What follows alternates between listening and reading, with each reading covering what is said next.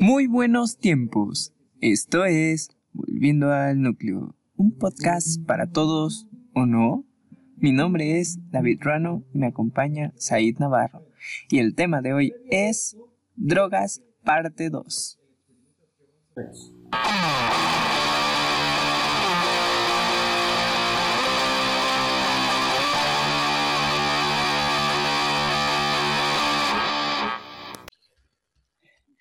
Bienvenidos una nueva semana más a su podcast Volviendo al Núcleo.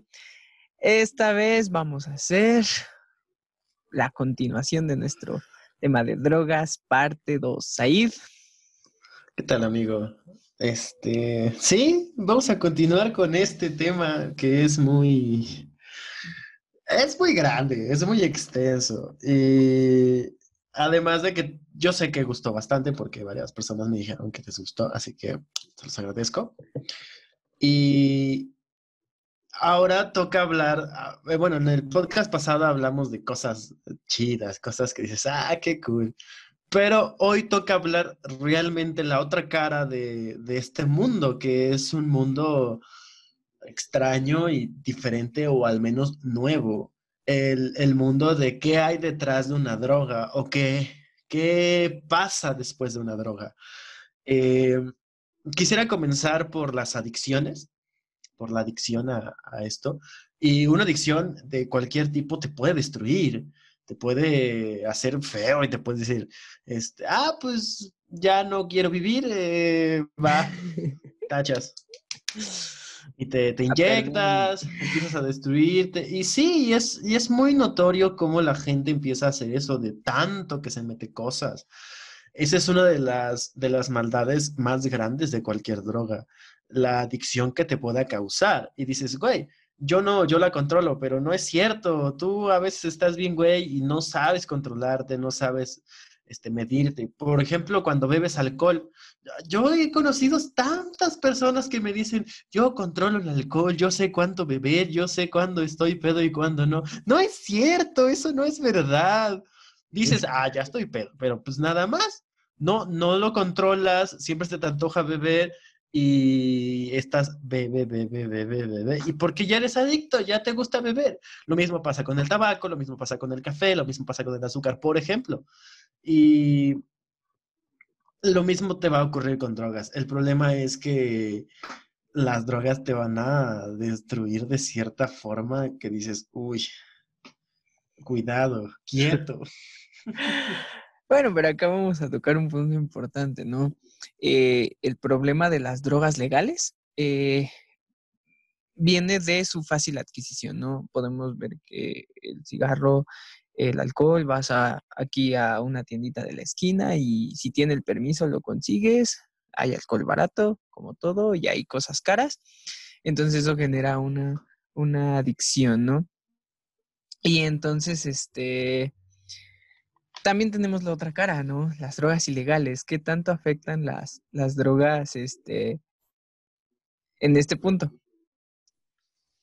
El problema de, esto es que las drogas legales se consiguen bien fácil. O sea, ¿cuántas veces no te pasó? A mí me pasó cuando era niño que mi papá mandaba a la tienda, dice, ve aquí a la tienda, te compras tres caguamas y te regresas. O vas a la misma tienda y dices, ¿me podría vender unos cigarros para mi papá? Y, y las señoras de las tiendas te los venden y es como de, ah, qué bien. Eh, justamente lo mismo pasa con las drogas ilegales. Todos conocemos un vato que conoce otro vato que, que dice, ah, pues ese güey vende. Y lo único que tienes que hacer a día de hoy es cambiar, intercambiar números de teléfono, decirle, hola men, este, soy tal, ¿no? Quisiera comprarte algo. Hay algunos que tienen hasta menús. Me ha tocado ver que tienen menús en PDF y es como de, ah, qué profesional. Pero es, es, es real y y eso es algo que está moviendo al mundo y lo va a cambiar de, de cierta forma, queramos o no queramos.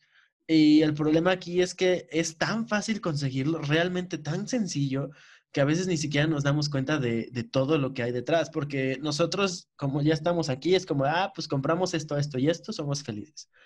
pero no nos damos cuenta del realidad, del golpe real que hay detrás de todo. El narcotráfico, por ejemplo, el narcomenudeo es uno de los problemas más grandes que han azotado al país desde hace años y la corrupción viene de sobra, ¿no? Y nosotros estamos somos como sus principales compradores, somos sus principales consumidores, que sí, dices, tienen otros este, negocios, pero las drogas también es un negocio grande, la heroína, la cocaína, la marihuana, son este, negocios bien grandes y donde se mueven cantidades de dinero exorbitantes. Y es tan sencillo conseguirlo como ir a la tiendita y comprar este, una coca, unas papitas. Y, y eso es un problema. Y queramos o no queramos, con, seas este, consumidor o no lo seas, eh, es un problema real y es un problema con el que se han perdido vidas incluso. Y debemos de ser conscientes de eso. No solamente es la parte divertida, que sí, siempre la vemos, la gozamos y todo, pero no es solamente ahí, no, no te quedas en ese punto. Tienes que realmente indagar de qué está pasando, qué es lo que está, qué es lo que está pasando y por qué está pasando. Por eso es que han creado muchos, o por ejemplo, la, cosecha en casa eh, podría librarte un poco de, eso, ¿no? en cuestión de marihuana. Librarte de, de, lo que es este todo el tráfico de drogas y dices, ah, pues está bien, estoy cultivando en mi casita, tengo mi huertito, lo pones, este, pones tu planta. Y por ejemplo, algo bien curioso de la planta es que es un, un, este, insecticida natural. Eh, si por ejemplo tienes un huertito de tomates y pones en medio una, una planta marihuana, vas a alejar las plagas. Es como de, ah, Qué curioso. Sin necesidad de comprar otro aditamento para, para la misma tierra, ¿no? Y este, también, o sea, retomando el punto primero, el primero que dijiste, o sea, en cuanto a la venta de, de cigarros y alcohol, o sea, realmente en dónde queda quizás este juicio moral de las personas que dicen, ok, o sea, le voy a vender a un niño solo porque lo mandó su papá. Mm, desde ahí estamos haciendo una cultura de que realmente las leyes, este, no se respetan. son, desde ahí principalmente. Son más como una sugerencia, ¿no?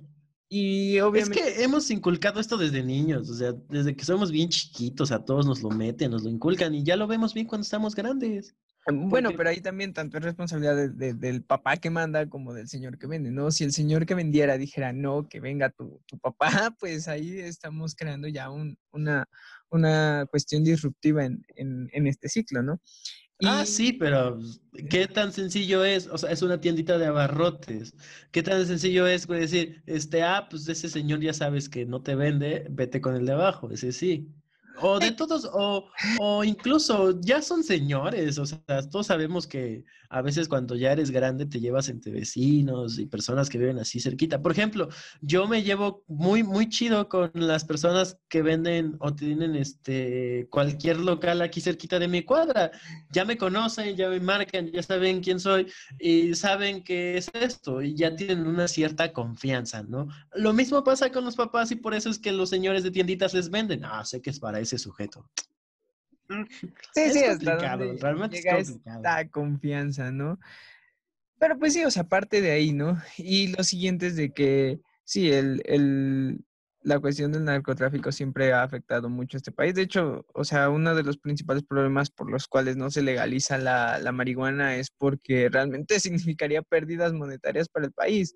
Este, se dice, como dice Chumel, o sea, se dice y no pasa nada. O sea, imagínate cuánto, cuánto dinero no perderían este, los, los traficantes, ¿no? Y obviamente partimos también desde este punto de vista, ¿no? Si no la consumiéramos, no habría... Ajá, también, también está esa postura, eh, la postura de que, oh, pues es una postura bien básica, si, si no hay este, no hay demanda, no hay necesidad de oferta, es, es así de simple. Pero pues no va a pasar, no, no va a pasar. Este, es como querer cambiar a todo mundo de una religión de un día para otro, es imposible. Necesitamos mucho trabajo social, mucha conciencia social. el, el, gobierno, en primera, nunca funcionó con sus campañas antidrogas.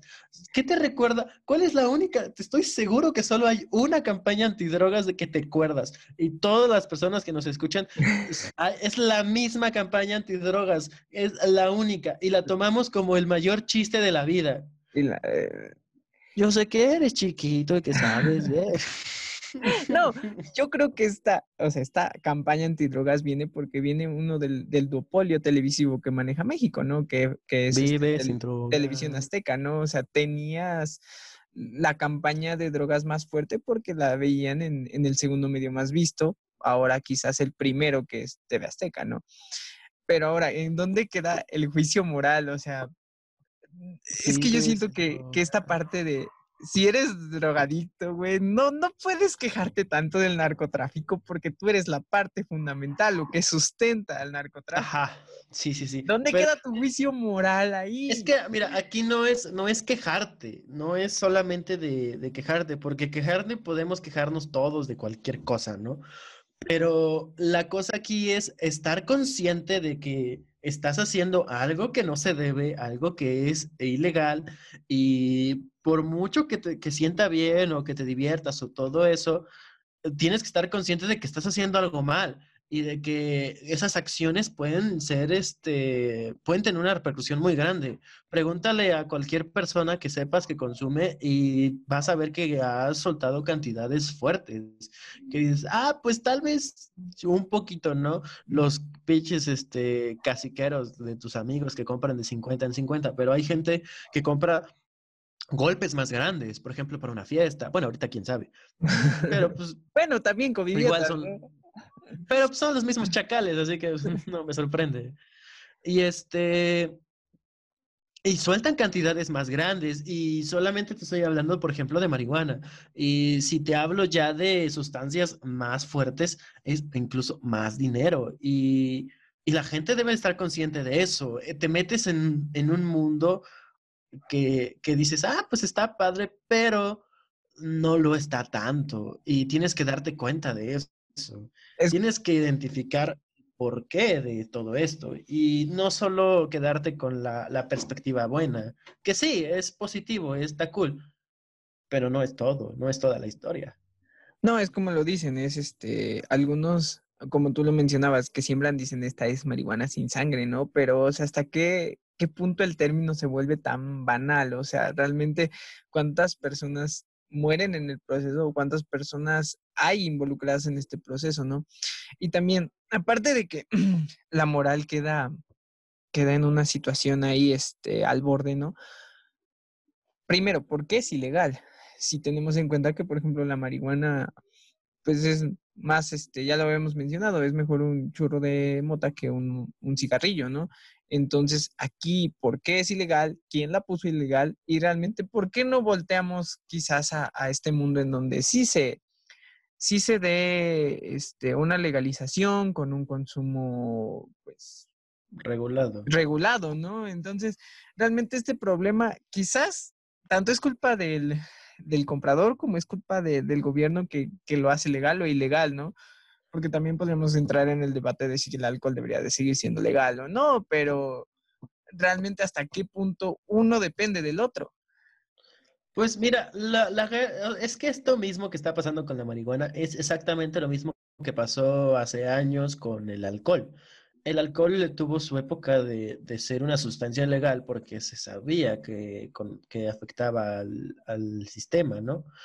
Y ¿Qué llevó a todo el, el, este, qué llevó el alcohol? Al mismo tráfico, pero el alcohol, esos golpes de alcohol los vemos mucho, por ejemplo, en películas de mafia, en películas de, por ejemplo, Al Capón.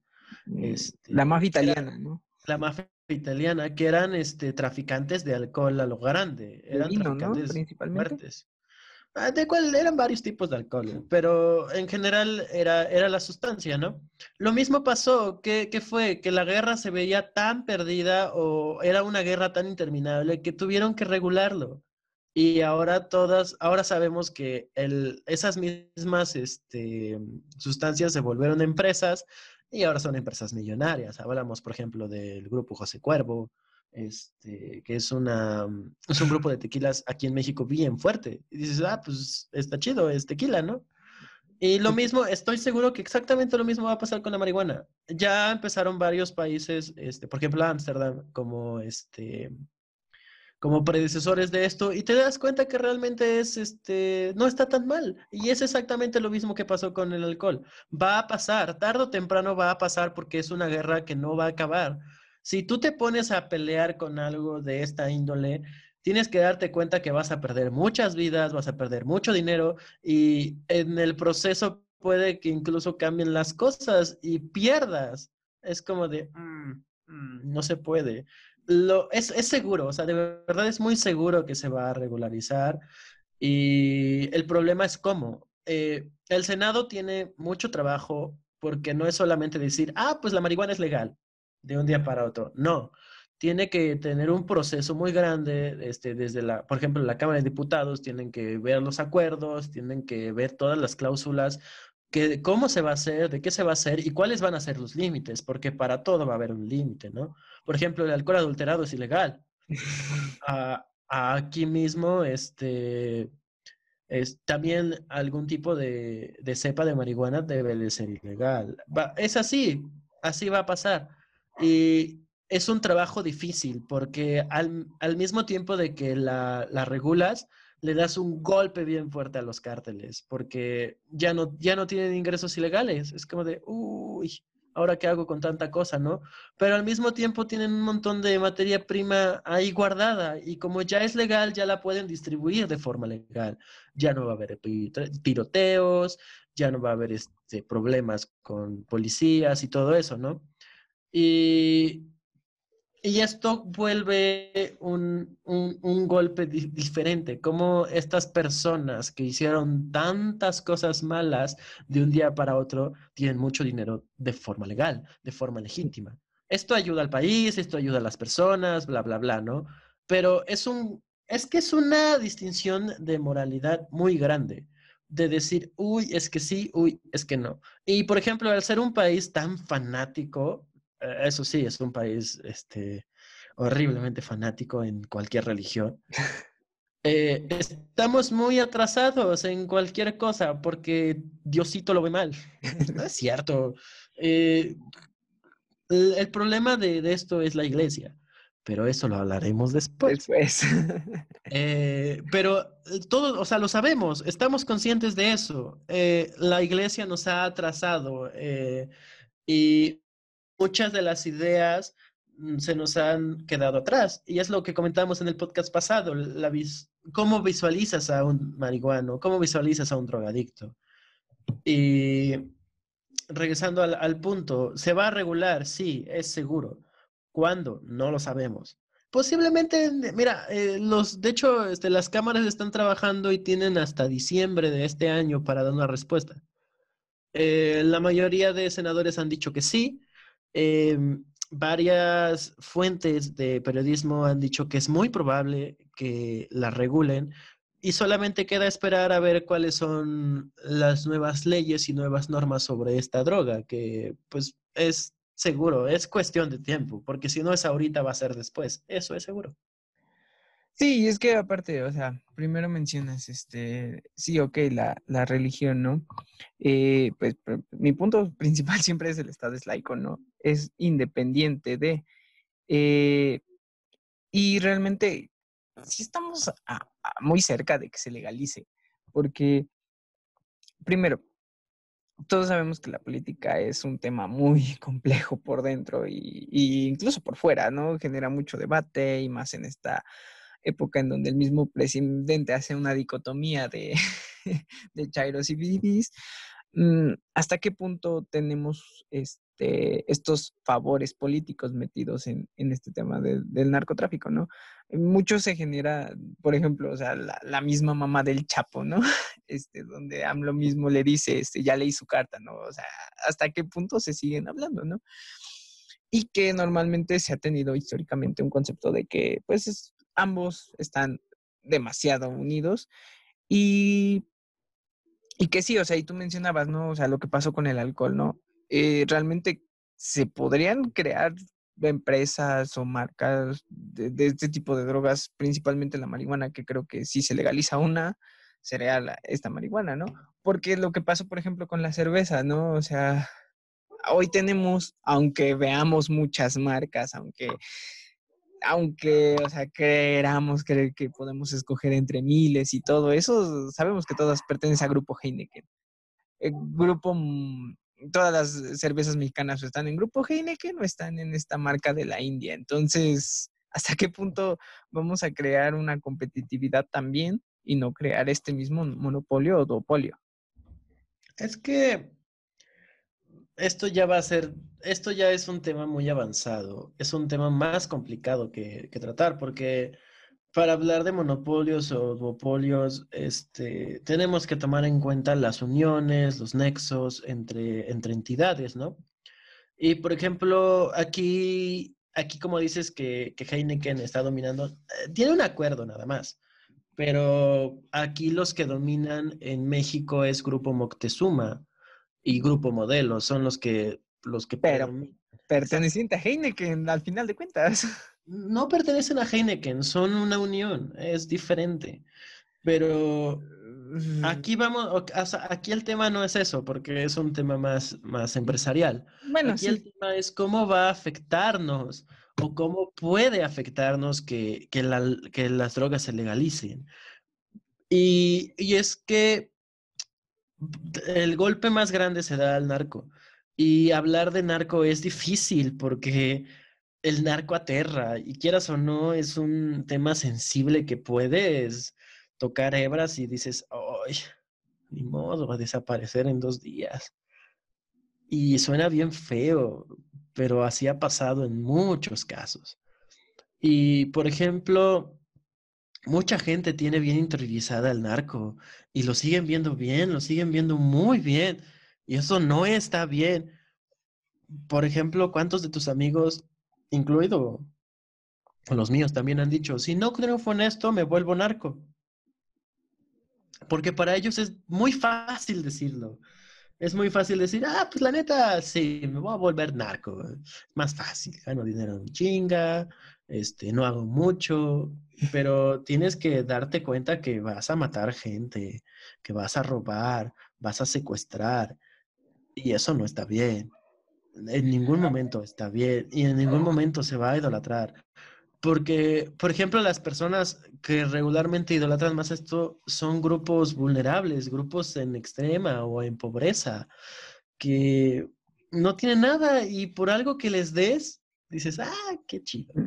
Les dan unas tortas de parte de los cárteles, ese, ese cártel ha hecho más por mí que el gobierno. Otra cosa es que al gobierno siempre lo vincules mal. Siempre digas que el gobierno es malo, que el gobierno es tonto, porque no lo entiendes. Y eso es, un es una problemática de educación bien fuerte. Si tú conocieras cómo funciona la política, y eso es importante, si todos conociéramos cómo demonios funciona la política del país, o cómo funciona la economía o cómo funcionan este, distintos programas sociales, entenderíamos que no es tan sencillo como decir, ah, pues tengo mil pesos, le voy a dar 800 a los pobres y 200 para hacer carreteras. No, así no funciona. Tienes que visualizar a futuro, tienes que visualizar el presente y ver las deudas que tiene tu Estado. Y eso sí, eh, la corrupción está grande, la corrupción es fuerte y el mismo narcotráfico ah, tiene, tiene nexos con el gobierno, eso sí no lo podemos negar, pero saber quiénes es otro tema más grande. Y, ya, o sea, nos salimos bien del tema principal, ¿no? Pero, pero aquí la cosa es que las drogas tienen un punto, un punto doble, o sea, son dos caras de una misma moneda. Puedes ser muy feliz, puedes estar muy contento y vivir la vida del rockstar, o te puedes perder y morir en cualquier situación. Meterte tan adentro que al final ya no solamente la consumas, sino que la vendas. O meterte de plano al narcotráfico. En cualquiera de las situaciones vas a acabar muy mal. Sí, obvio, es, es caer, o sea, realmente podemos quizás estar exagerando, pero esos puntos, todo se empieza por algo, ¿no? Un paso pequeño lleva quizás a este punto extremista en el cual nos hemos metido, pero pues, pues es que hablar de los dos temas es, es, es que son conjuntos, ¿no? No podemos dejar a uno sin el otro.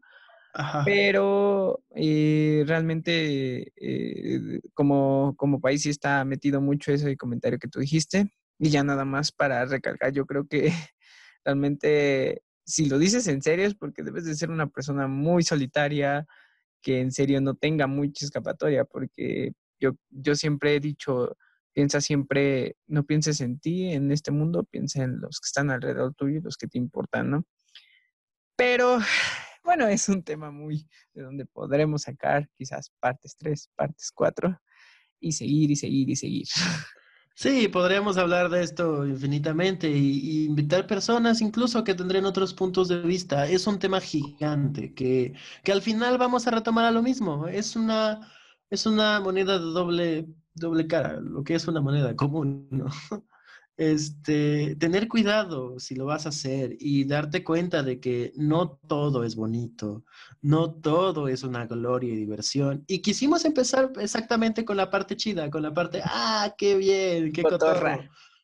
Pero esta segunda parte es un golpe de, de, realidad bien fuerte y dices, no, güey, sí es cierto, tienes razón. Eh, me estoy divirtiendo a costa de qué? A costa de quiénes. Y debemos de estar conscientes, debemos de ser cuidadosos y no tomar a la ligera todo esto, porque si se, si, se toma a la ligera, es como golpear un bebé con un bat. No está chido. Dijeron amigo, es como pegarle a Dios. Es como pegarle a Cristo con la mano desnuda. Sí, no, es un tema que, que sí podemos seguir tocando y seguir debatiendo y que viene inmiscuido en muchas partes de, este país. Entonces, bueno, por mi parte ha sido todo. Eh, pues, ¿qué más decir? Claro, yo, yo creo que falta despedirnos. Este, mm, recuerden dejarnos sus comentarios. Eh, siempre nos ayudan mucho a, a, crecer y a saber qué hacer mejor. Eh, coméntenos, no, no les dé vergüenza, somos bien a todo dar. este, consuman drogas con responsabilidad. No es cierto, no lo hagan. Depende, cada, cada nivel de bajo su propia responsabilidad. Vive sin droga. Eh, bueno, y sin nada más que agregar, eh, un placer haber estado una semana más. recuerden quedarse en su casa si no es estrictamente necesario salir y no se agüiten que seguimos siendo rockstars. Hasta la próxima.